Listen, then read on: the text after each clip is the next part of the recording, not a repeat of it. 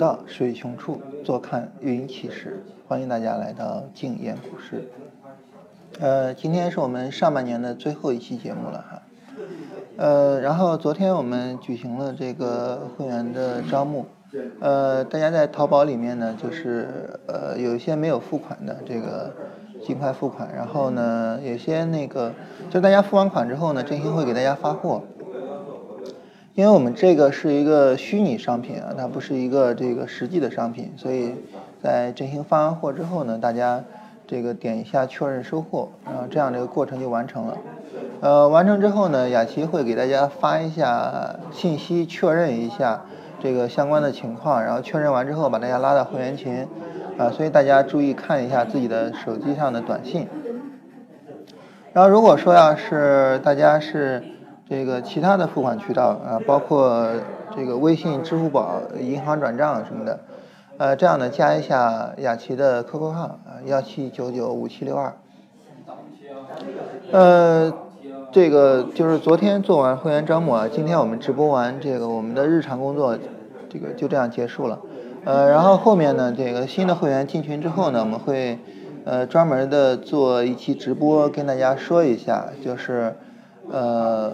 会员的呃，就是就是大家在这个暑假期间怎么去复习，呃，怎么样跟上进度，然后跟上进度之后呢，暑假之后我们回来，呃，就延续着当前的这个进度去做工作，呃，比如说这个大家一起搞的这个系统，呃，暑假回来之后呢，我们会想着说这个，呃，比如说我们找一些呃比较活跃的白马股。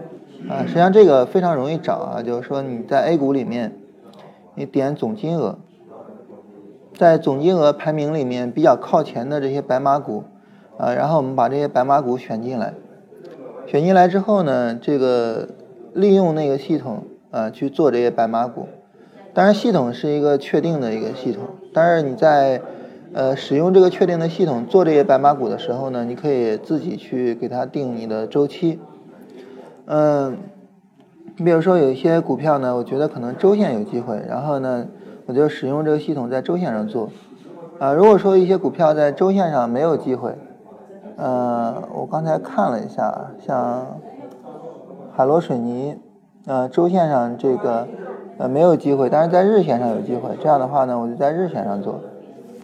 啊，然后不同的情况，不同的去进行处理。嗯，呃，然后大家。这个就是共同建一个这样的一个白马股的股票池，然后呢，大家使用同一个系统，呃，你去说，你说你看这个地方有一个买点，然后我就告诉你说这个买点对不对？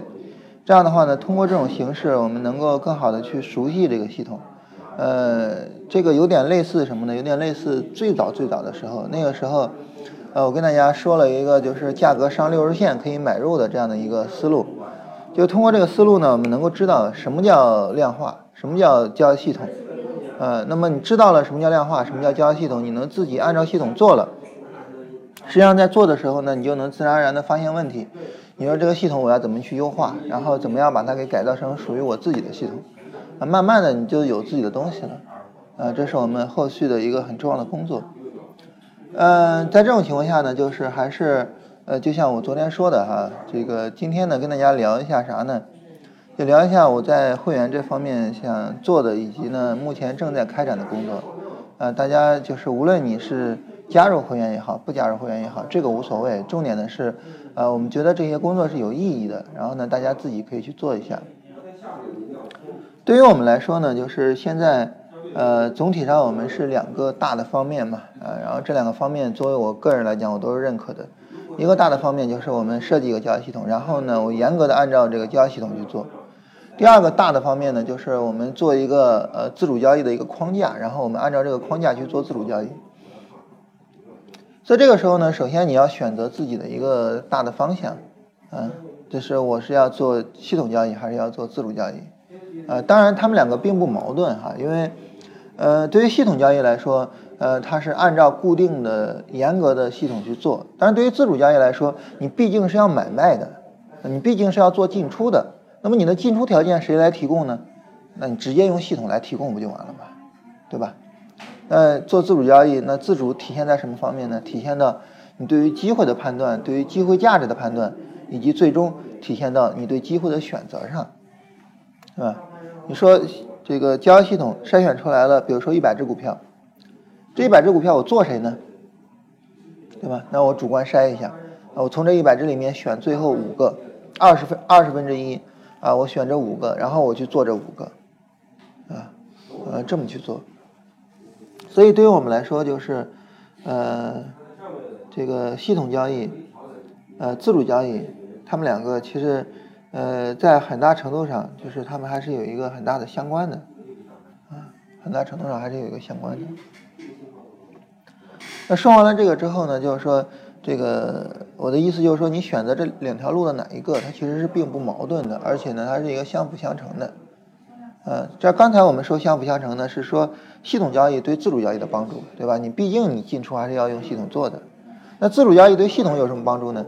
你做自主交易做的时间长了，你发现某一个条件，那确实是特别有意义的。那这个时候怎么办呢？嗯，那这个时候呢，你就应该。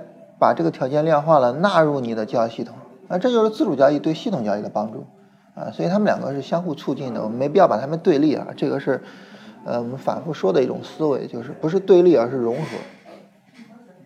好，那么我假定呢，你选了系统交易的一个方向，啊，呃，我们这次线下活动前面两两两天半，主要就是在系统交易这个方向上。那么选择了系统交易的方向呢，就是按照我之前所说的设计交易系统的流程，你去设计一个交易系统。呃，这个流程呢，包括第一，就是我要去寻找、选择一个大的交易框架，啊，或者说我要去针对某一种市场特征去设计我的交易系统。这个这个是我反复强调的啊，这件事儿一定要做，就是先定一下自己的大方向。对于设计系统呢，有两种思路，呃，一个呢是自上而下的设计，也就是说，我首先，呃，有一个大的对市场的认知，然后我在这个认知上截取一个小的片段，就是我认为这是一个高概率的特征，然后我去针对这个特征去设计。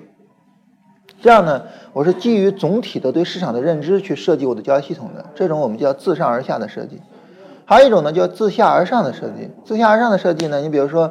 呃，我选择一个买卖点啊，我选择底部抬升，我选择底背离啊，我选择什么？我选择一个买卖点，然后呢，这个针对这个买卖点啊，我不断的去呃复盘，通过复盘呢，我得到一些灵感，这个买卖点我要怎么去做筛选啊？什么样的筛选条件附加上是有效的？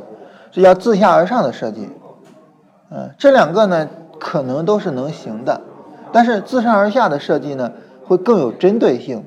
呃，目的性更强，所以呢，我我会建议大家选择自上而下的设计，而不是自下而上的。那对于我们做自上而下的设计呢，你就要首先找到一个，就是说我要做什么行情，我要使用什么样的一个框架，我要去操作什么样的市场特征，你首先要做这个选择。做完之后呢，你到盘面上去做标记啊，按照你的条件去标记。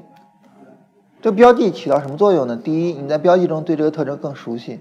第二呢，你在标记的时候可能会发现，我本来以为这个特征是能够赚钱，甚至能够稳定去赚的，但是现在发现并非如此，很有可能你会发现这种情况，啊，这是非常正常的。所以这是第二种，就是说它的意义。第三个呢，就是它为后续的一系列工作提供基础，这是最重要最重要的一个事情。但这种事情呢比较枯燥，所以呢大家很多人不太愿意做。呃，当然这一次呃线下活动啊，这个来了之后呢，有些会员就讲，呃说，终于认识到了这个标记的意义所在，啊以前呢呃没有这种习惯的时候，听理论听方法，总觉得自己已经会了，但是呢就觉得自己做实盘的时候就是不行，很奇怪，就为什么理论跟实盘相差那么远呢？其实一个很重要的方面就是没有重视这些实战的部分。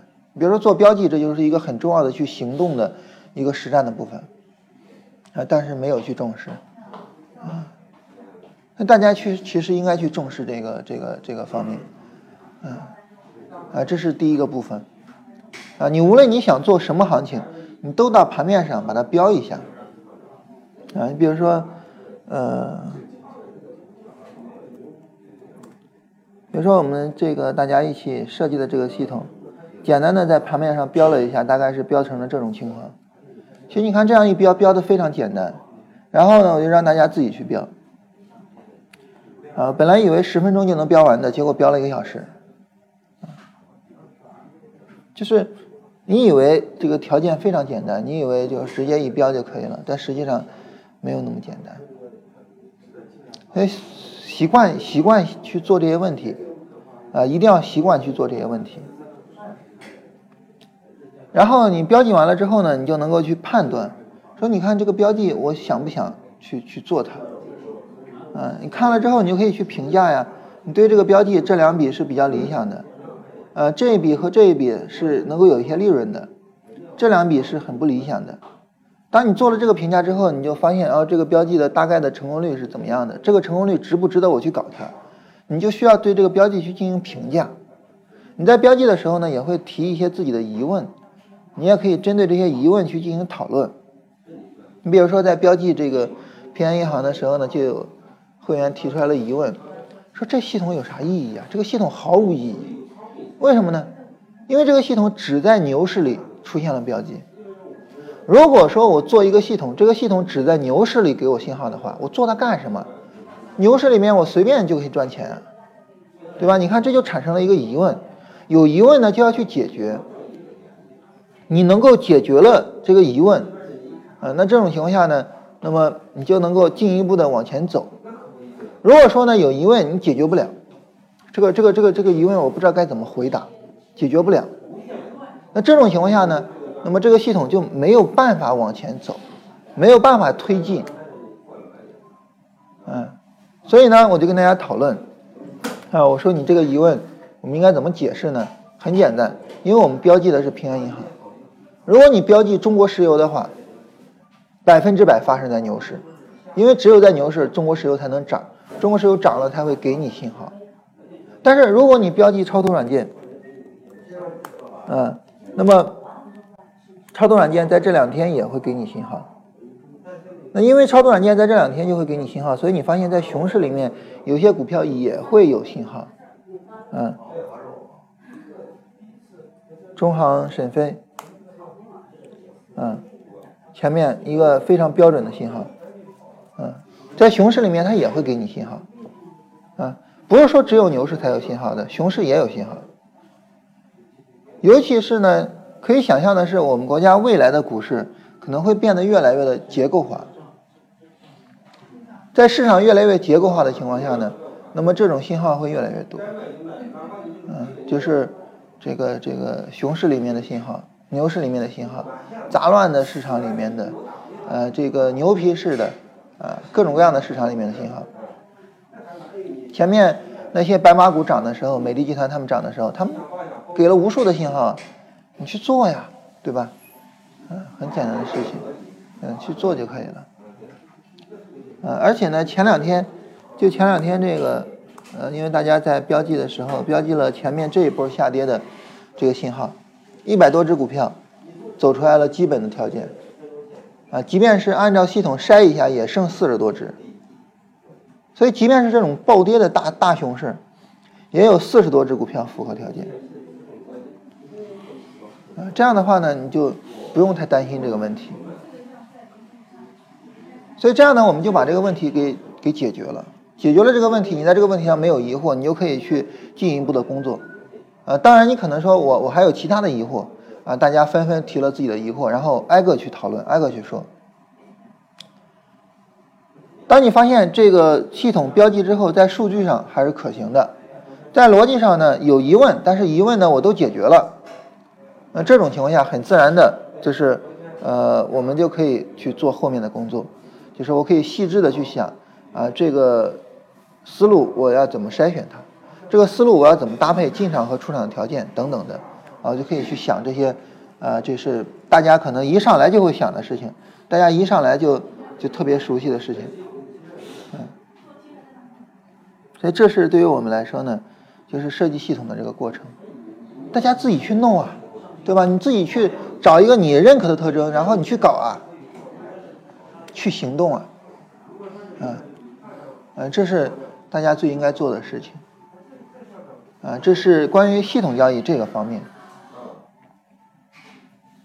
就你找找一个你认可的一个思路，你认可的一个特征，你认可的一个条件，你去搞，你去弄，你去行动。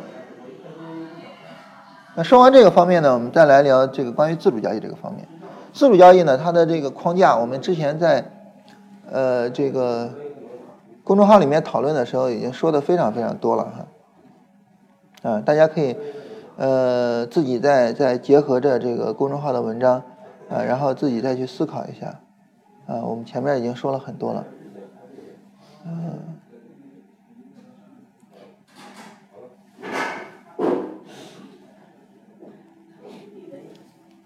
然后呢，这些文章呢，只是给大家一个大的一个框架或者是一个思路，啊，尤其比较完整的就是呃这个思路啊，给大家一个思路一个框架，啊，然后呢，大家可以自己去定这些个自己的条件，然后自己去做这些处理。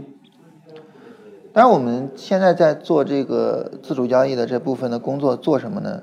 主要是进行专项的训练，就就是就是此时此刻做的主要是针对。专项去进行训练，呃，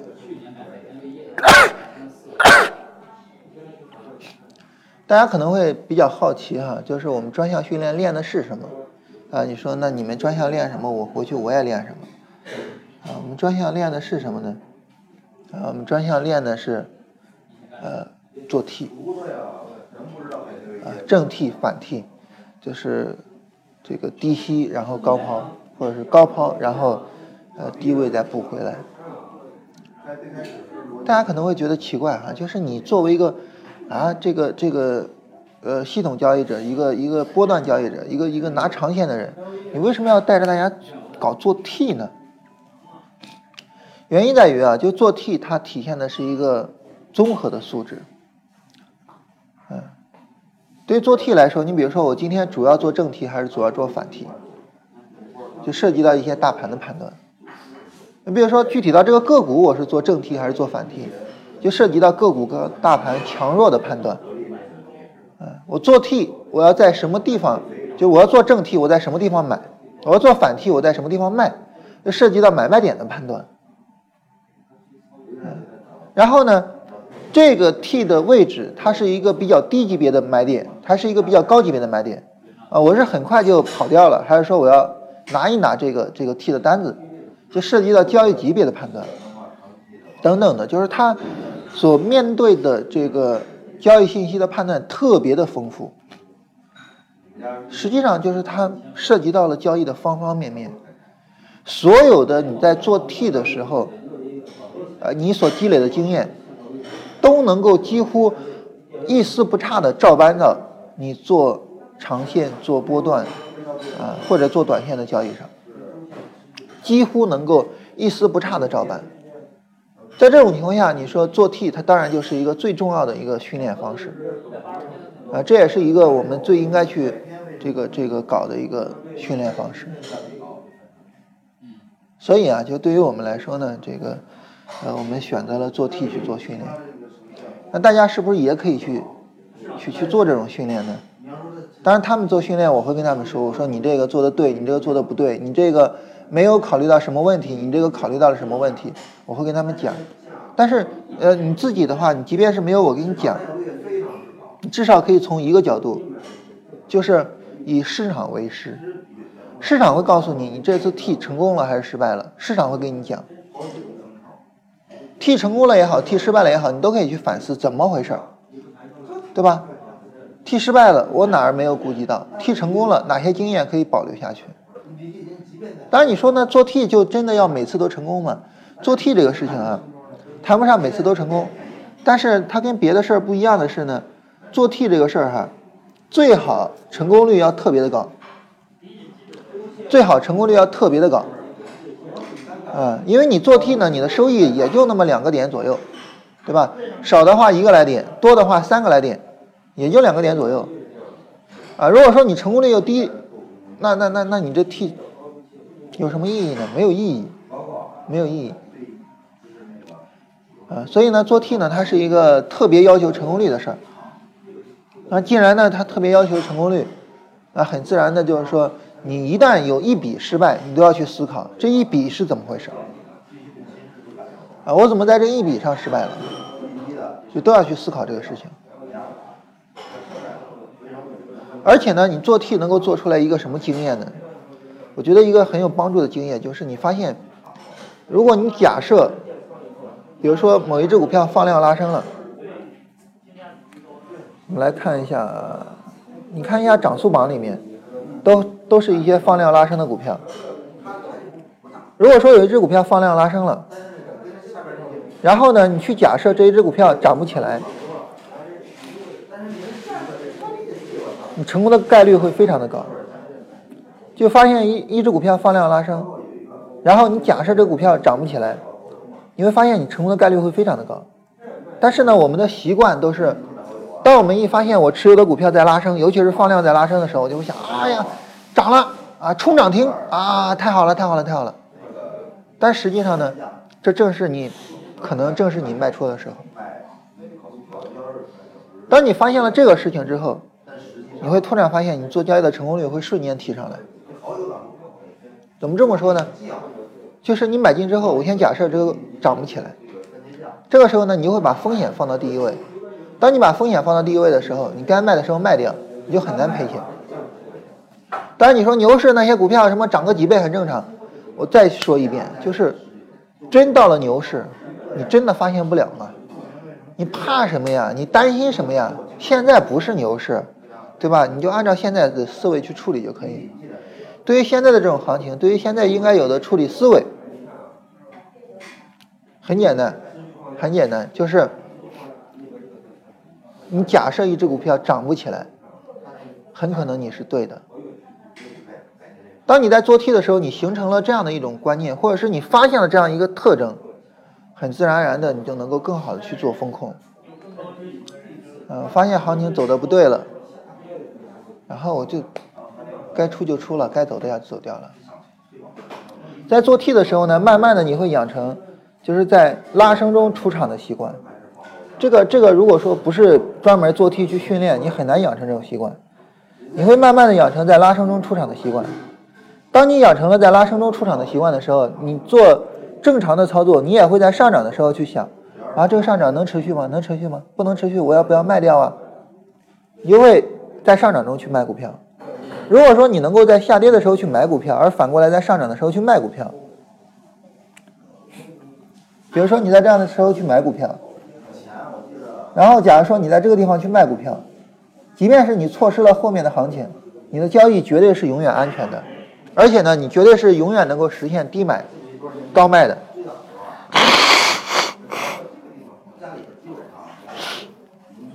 当你能够实现了低买高卖之后，你说这个时候。想赔钱哪那么容易呢？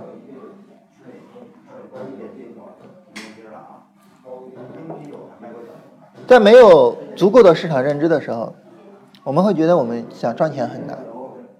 昨天在交易技巧课的群里面就有人问这个问题，说老听说有人赚多少多少钱，我怎么赚钱就那么难呢？就说白了就是还是你的认知不到位。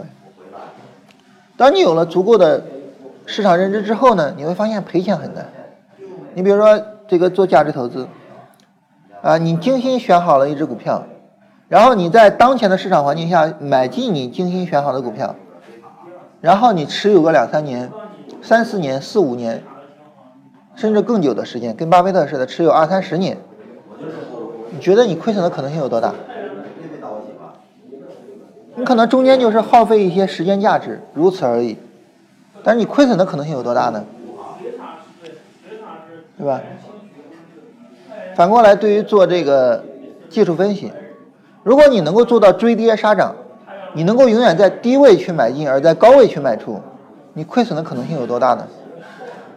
你每次的操作，你能够去等一个波段下跌去做。你在波段下跌的时候，市场有了一个明显的下跌了之后，你在低位去买；你在波段上涨之后，在市场有了一个明显的上涨之后，你到高位去卖。你告诉我，怎么才能赔钱？这个时候你想赔钱，你都很难赔，因为你天然的会拒绝一些东西。对于价值投资者来说呢，我会天然的拒绝买进那些垃圾股，而对于这个技术分析的投资者来说，我会天然的去拒绝在低位的时候去卖出，而反过来在高位的时候去买进。当你天然的去拒绝买垃圾股的时候，当你天然的去拒绝胡乱操作的时候，你告诉我，想赚钱，呃，想赔钱，怎么赔？所以对于很多人来讲呢，就是抓不住重点，嗯，我们更多的时间花到呃一些大的概念的思考上。为什么别人传出来的都赚钱的啊，我都是赔钱的？是不是说啊，这个这个只有那些赚钱的人才出来炫耀，赔钱的人大家都不出来或者怎么样？当你这么想的时候，其实对于你自己做交易，对于你自己把交易做好，还有什么帮助呢？对吧？你你你你难道最应该思考的不是我怎么才能赚到钱吗？其他都无所谓。怎么才能赚到钱呢？提高认知。怎么提高认知呢？两个方向：系统交易一个方向，自主交易一个方向。这两个将方向分别怎么做呢？我刚才跟大家说了，在暑假的时候，我希望你能想一想，就这两个方向我要往哪个方向走，然后这两个方向我要怎么去做。对于系统交易，我怎么去找到自己的特征？我怎么去设计系统？而对于自主交易，我怎么去做专项的练习？去练、去做、去动作。对于做交易来说，最重要的一个事情就是去做。但是呢，这个做不是说去做实盘，而是去做那个学习的过程。你比如说，我要做价值投资，能不能去看财报？啊，你对于我来说，我我我不太喜欢用电脑看资料的，就是你下载一份财报，然后到淘宝上让让人给你打印成书，打印了然后给你寄过来，能不能看一份财报？能不能再看一份？你看了十份财报之后，你你说你对这个财务不理解，你说你无法啊思考怎么样通过财务分析去这个看一家企业，你觉得可能吗？但是你去做了吗？你去做呀，对吧？这是说我去做，而不是说我去做实盘式去做，那就太扯淡了。嗯，因为对于我们来说有一个很重要的任务。啊，这个很重要的任务呢，就是我们要在下一轮牛市来临之前保留足够的子弹，因为我们有这么一个重要的任务，因此我们不要轻易的、盲目的、随便的去做实盘。实盘是在所有的行为里面最没有意义的一个。我经常跟大家讲，实盘应该是交易的最后一步。呃，你要做实战，实战有很多事情可以去做。你对于价值投资，找一份财报去看，从头到尾的捋下来，这就是实战。有哪些项目不理解的，百度查也好，查书也好，怎么样也好都行。所以对于我们来讲呢，就是呃一定要理解，就是我们在干什么，我们要怎么干。啊，今天呢跟大家要说的就是这些哈，就是。反正我也反复说，就是我希望，呃，大家能变得不一样。我们很多人都有一个很荒谬的思维方式，就是我们不改变我们的行为，但是呢，我们希望改变我们行为的结果。这个是没有意义的。这也是为什么你老做实盘没有意义，就跟你打篮球，你老去打比赛没有意义一样。重要的是训练的过程，而不是打比赛。重要的是你前面那些学习和练习的过程，而不是做实盘。我们每个人每天都很辛苦，我们每天可能在电脑前待四个小时，就是开盘的时间，有可能待十个小时，有可能待得更久。我们每个人都很辛苦，但是我们的这份辛苦，并没有换来他应有的回报。我觉得这个时候我们的重点不是去抱怨，也不是别的，我们的重点是去思考，为什么没有。呃，我们的重点是去思考我为什么没有，然后呢，我们去调整自己的行为，这就是我们要做的。所以我希望大家呢能够去理解，就是理论，然后实战，然后实盘。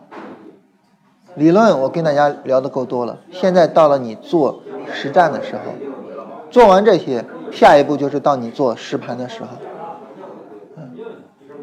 希望大家在未来的这一个多月里面，我们大概会到九月初，呃，去做下半年的直播。希望大家能够在这一个多月里面能够有所改变，能够跟以前不一样。好，那我们今天的这个直播呢，就跟大家说这些哈，就是呃会员呢，我让他们做的就是这些内容，然后呢，这个大家如果说有兴趣，你们去做呢，也可以就做这些内容。另外呢，跟大家推荐一本书，呃，大家如果说有兴趣的话，在呃暑假期间可以读一下这本书，然后呃我可能会针对这本书写几篇文章，在暑假什么时候有时间，我会跟大家写几篇文章。没有时间的话就算了哈，因为现在带了这个这个带孩子，啊，这个可能恐怕也也未必有时间啊。有时间的话我会写一下。我觉得是一本非常好的书，呃，大家有兴趣可以读一下。这本书我也是刚开始读，呃，能看到这本书是一八年三月份出版的，所以我也拿到手没有多久。然后我也是刚开始读，还没有读完。呃，尽管没有读完啊，我大概读到了，哦，我读到了这儿，嗯，所以才刚开始读啊。呃，然后马上这个我来线下活动的路上正在读这本书，呃，然后来到线下活动这几天就就停下来了，就没有看，呃，所以读到了这里，呃，基本上就是你让我理解这本书，这本书讲的是什么呢？这本书讲的就是人类的认知发展的过程，呃，在开始的时候呢，那些先民，那些我们的祖先，他们使用的认知模式，然后后来呢，心智开始觉醒，进入到了理性的时代。然后呢，在理性的时代里面呢，发展出来了哲学，然后发展出来了科学，啊，尤其是发展出来了近代科学，啊，然后这是整个人类认知发展的过程。当我们去理解整个人类的认知发展过程的时候，我们就能够理解任何一个学科的认知发展过程。顺便，我们就能够理解在股票这个范畴里面我们认知发展的过程。就是我们最一开始进入股市，或者说大众。最一开始在股市上可能是这种思维，然后我们开始觉醒，我们开始进入到理知时代，我们开始用理性去分析市场，然后形成了关于市场的理论。而现在呢，依然留存着大量的呃关于这个先民时期的那些理论，无论是在物理学里面，在呃其他学科里面，还是在股票里面，啊，这个是需要我们去辨别、去发现的。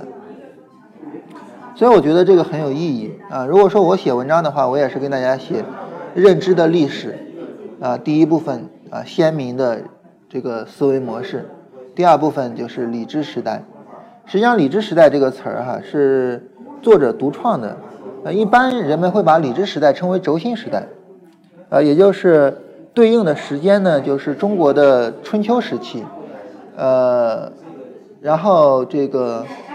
印度的释迦摩尼时期，然后希腊的那些苏格拉底、柏拉图他们那个时代，一般大家称为叫轴心时代，呃，然后轴心时代，然后人们开始从理性去认知这个世界，然后最后就是呃现代科学的兴起，啊，回头有时间可以跟大家写一下，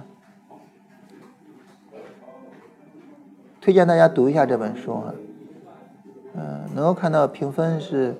挺高的啊！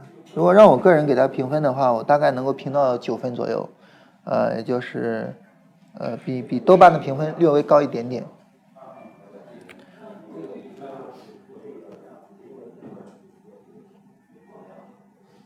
我们今天就聊这些内容吧，然后最后再说一下，就是，呃，那个会员发售这个事情呢，大家，呃，首先在淘宝上的呢，没有付款的话呢，就是付一下款。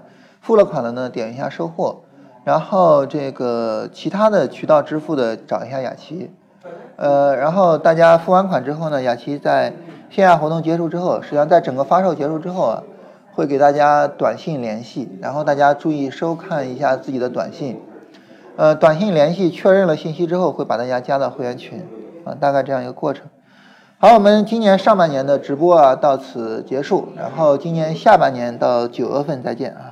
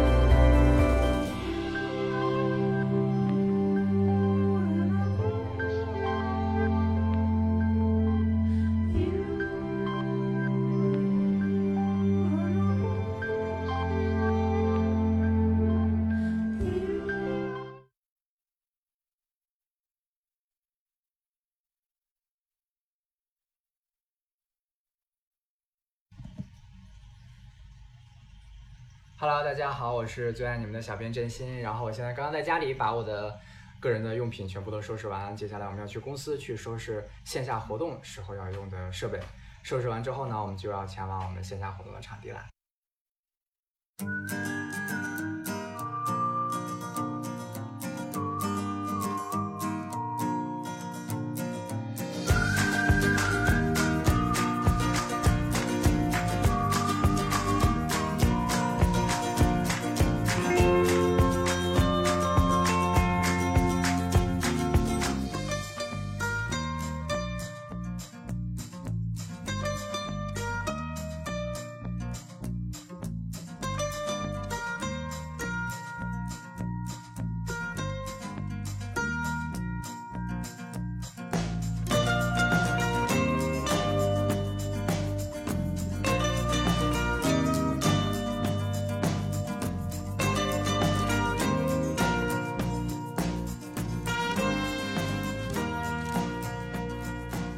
我一开始其实是做那个跟股票相关的工作，然后后面的话是因为那个家里的一些原因嘛，然后没有就这份工作我辞掉了嘛。我做股票是嗯，是因为我父母他们做股票，就一开始做的还可以，但是后面就是没有技术体系，现在越来越难做了，然后那么就开始亏钱了。我操作起来，我发现我也不行。嗯，然后有看到这个金融股市这个。节目嘛，然后后面就是先从优酷的节目开始看，看到后面的话，然后就加入那个会员。当时有一个六小时的优酷直播付费，你记得吧？呃，那一次，呃，讲的那些东西，哎，我发现，哇塞，这个以前从没接触过，而且这么系统性。第三批招会员的时候，呃，就加入了。如果说从理论方面的话，收获最大应该是那个精简版那那一版，嗯，那几期开始的话，应该是一个整理体系的过程。实际的去操作一下的话，应该收获最大应该是在线下活动的时候。这次就是在线下活动的时候，就是因为就是面对面的，然后就和刘斌有就是很充分的那个就是互动，他能就是这样手把手的教我们。在家里看直播，是不可能得到这样的帮帮助的。我觉得你们是专业在做这个事情的，其实我更更想和你们专业做这个事情的人接触，就身在其中，他才知道哪些事情该干，哪些事情不该干。